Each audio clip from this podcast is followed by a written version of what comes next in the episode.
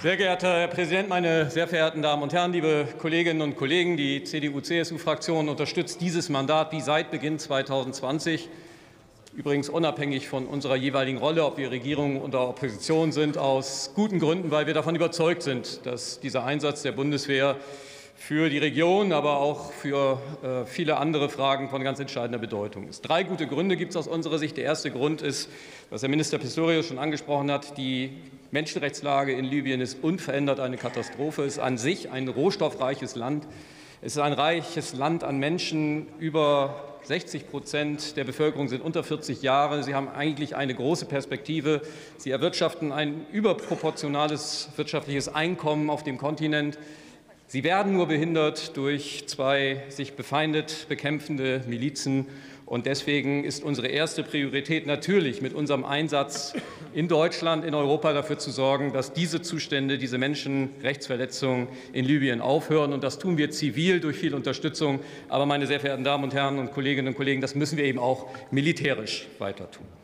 Der zweite Grund, weshalb wir das Mandat unterstützen, ist, dass die Stabilisierung im Mittelmeer dient auch unseren eigenen, unseren nationalen Sicherheitsinteressen. Wir reden sehr viel zurzeit nach dem russischen Angriffskrieg auf die Ukraine über die Ostflanke der NATO. Wir reden auch ganz viel im Zusammenhang mit den Beitrittsländern im Norden über die Nordflanke der NATO. Aber das Mittelmeer ist die Südflanke der NATO. Und die dürfen wir bei all den Anstrengungen nicht aus den Augen verlieren. Das Mittelmeer darf uns auch sicherheitspolitisch nicht egal sein, meine sehr verehrten Damen. Und der dritte Grund, weshalb wir uns in diesem Mandat auch weiter engagieren sollen, ist natürlich auch ein europapolitischer Grund. Und da will ich gern auf den Konflikt, der eben auch hier angesprochen ist, aus unserer Sicht noch einmal etwas sagen.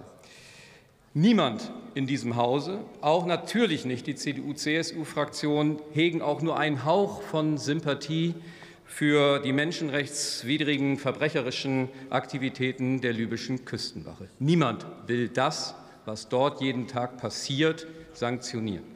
Die Frage, die sich für uns als Parlament in unserem Mandat stellt, ist ja nur, wollen wir weiter einfach zuschauen oder wollen wir mit der Europäischen Union und als Deutschland einen Beitrag dazu leisten, dass es auch in Libyen eine demokratisch legitimierte und nach Grundsätzen der Menschenrechte arbeitende Küstenwache gibt oder nicht. Und wir als Union sagen, wir wollen das in Zukunft. Und nur weil es bisher nicht gelungen ist, wollen wir es für die Zukunft nicht ausschließen. Und deswegen gehört so eine Ausbildungsmission selbstverständlich auch in dieses Mandat, meine sehr verehrten Damen und Herren.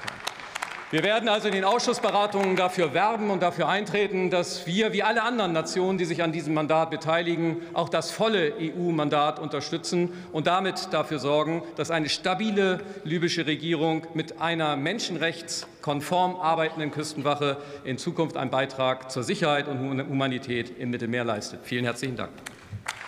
Vielen Dank, Herr Kollege Rübekamp. Das Wort hat nunmehr der Kollege Dr.